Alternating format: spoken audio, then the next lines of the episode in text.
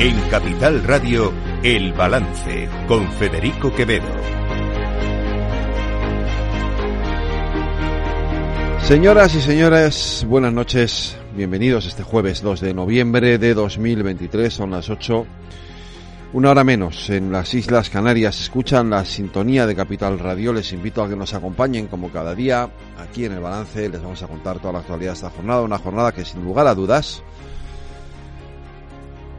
es una jornada eh, protagonizada por ese acuerdo eh, al que han llegado el Partido Socialista con Esquerra Republicana de Cataluña eh, y en parte también con Junts per Cataluña, aunque ha habido hoy una reunión que no ha terminado especialmente bien y todavía está abierto la, la incorporación definitiva de Junts per Cataluña al acuerdo.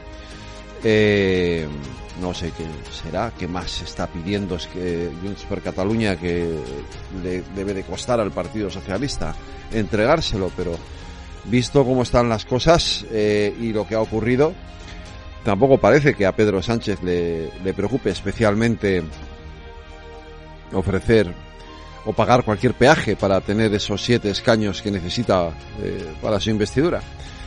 Eh, miren, eh, hay eh, cuestiones en las que alguien como yo eh, pues puede puede ser comprensivo, puede entenderlas.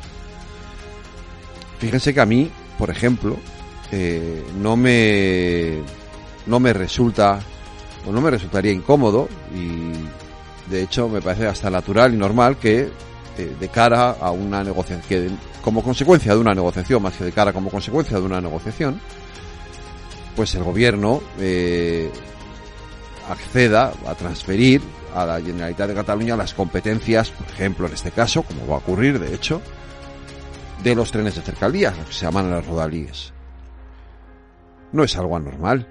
Eh, yo siempre recuerdo que en tiempos de José María Aznar, el presidente, entonces presidente del PP y candidato a la, presidencia del gobierno, pues pactó con Jordi Pujol, con, el, con Convergencia y Unión en aquel entonces, el mayor traspaso de competencias que haya hecho eh, ningún gobierno en España a la Generalitat de Cataluña. Luego, negociar cuestiones que están dentro del marco de la Constitución para conformar un gobierno, pues nos puede gustar más o menos.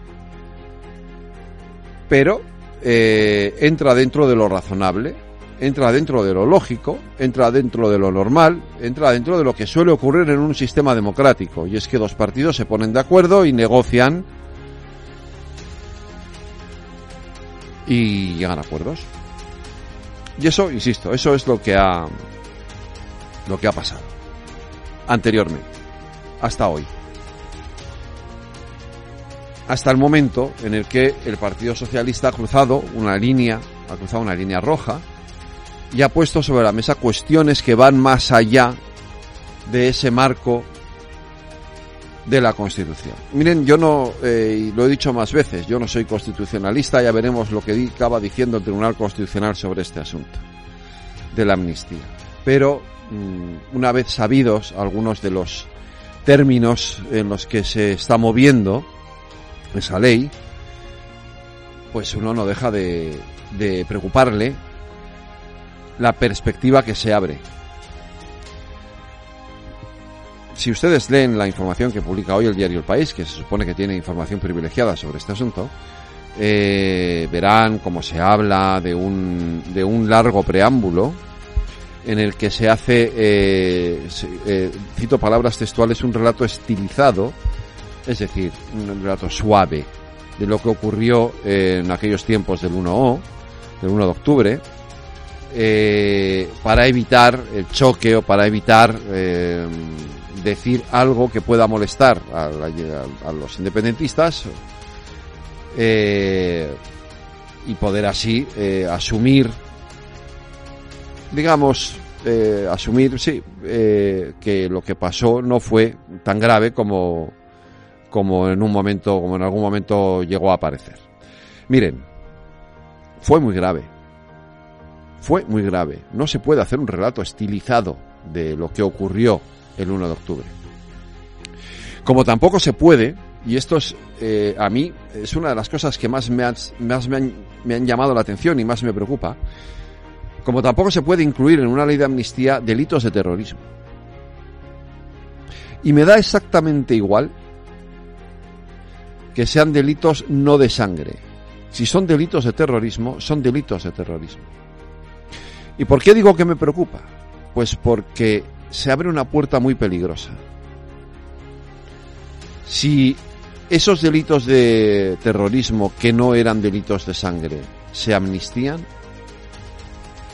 ¿qué nos dice o quién nos dice que en el futuro no puedan amnistiarse otros delitos de terrorismo cometidos en este país por una banda terrorista llamada ETA? ¿Quién nos dice que esto no pueda ocurrir? Sí, Pedro Sánchez o el Partido Socialista necesita los votos de Bildu para gobernar.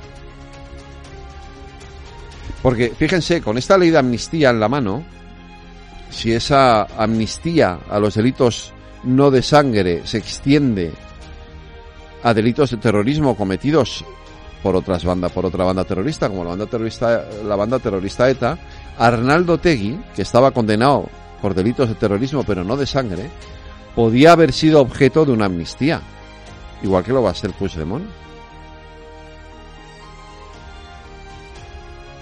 ¿No? ¿Cuántos eh, cuántos delitos de terrorismo se han juzgado en el País Vasco sin llegar a ser delitos de sangre, porque se han cometido actos terroristas de otro tipo, extorsión, por ejemplo, a empresarios. Ya, esto me afecta muy personalmente, porque a mi padre se le intentó extorsionar. Bueno, ahora esos ya no son delitos. Ahora lo siguen siendo, pero podrían dejar de serlo. Si aplicamos la misma regla, si aplicamos la misma vara de medir. Es que es de esto de lo que estamos hablando, ¿eh?